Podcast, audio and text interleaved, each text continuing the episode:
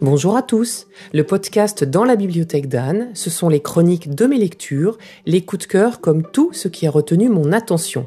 Vous pouvez également me retrouver sur www.danslabibliothèquedanne.com. Bonne écoute.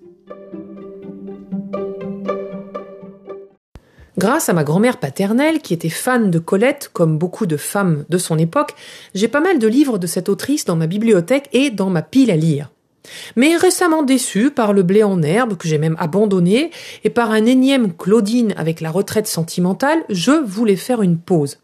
C'était sans compter sur le hasard du rangement d'une de mes bibliothèques. Mais c'est quoi ce bel ouvrage avec ces si belles illustrations? Et c'était parti pour la découverte de ce court livre à la forme particulière, écrit en 1919 et illustré de gravures sur bois de Hermann Paul. Je vous mets dans le blog www.danslabibliothèquedanne.com une courte vidéo que j'avais postée sur Instagram au moment de ma découverte.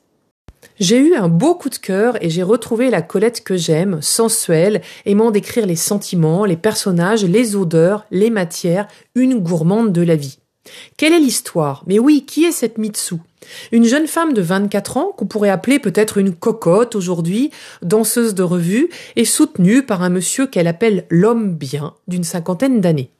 Elle a une petite collègue qui s'appelle Petite Chose. Oui, ça c'est assez typique chez Colette, elle aime bien donner des noms comme ça à ses personnages, qui un jour va débouler dans sa loge avec deux lieutenants à cacher pour qu'on ne la voit pas batifoler.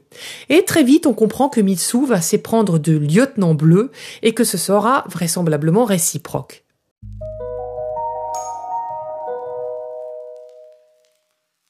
La forme est la langue typique de Colette.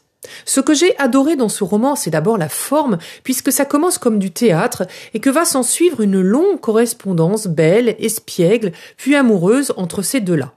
Pour revenir ensuite à une petite forme de théâtre, tout au moins de conversation, et de pensée personnelle plus profonde. En très peu de pages, car c'est un roman assez court, Colette va réussir à brosser un personnage extraordinaire pour Mitsu et une richesse d'émotions et de sentiments entre les deux personnages principaux que j'ai trouvé magnifiques. La langue de Colette est vraiment particulière et avec Mitsu, elle a pu s'en donner à cœur joie. Je vous mets deux ou trois citations pour que vous la découvriez.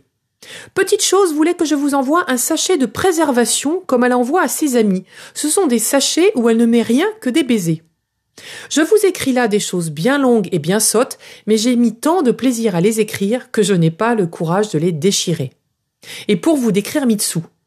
Moi, j'ai comme un genre enfant, une figure bien propre, les yeux que j'ouvre à m'en faire mal dans le front, parce que ça va bien ensemble avec mes grandes jambes, ma petite bouche et mon pas de nez. Les auteurs de revues se sont écriés, elle sera épatante dans les scènes les plus raides, on va les lui garder.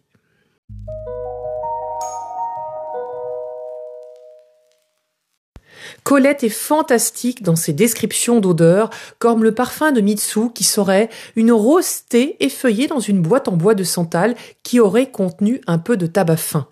Pour avoir lu par ailleurs ses descriptions de plantes et de fleurs, je suis fasciné par les images qu'elle sait faire naître chez ses lecteurs. Étonnamment, j'ai cru que le roman était bourré de fautes d'orthographe, mais je crois que c'est cette jeune femme qui fait des fautes d'orthographe dans sa correspondance. Je trouve amusant que Colette ait pensé à cela. D'autant que le lieutenant bleu ne semble pas en faire.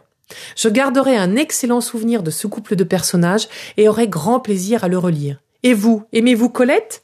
Je vous donne rendez-vous dans un prochain épisode. Bonne journée!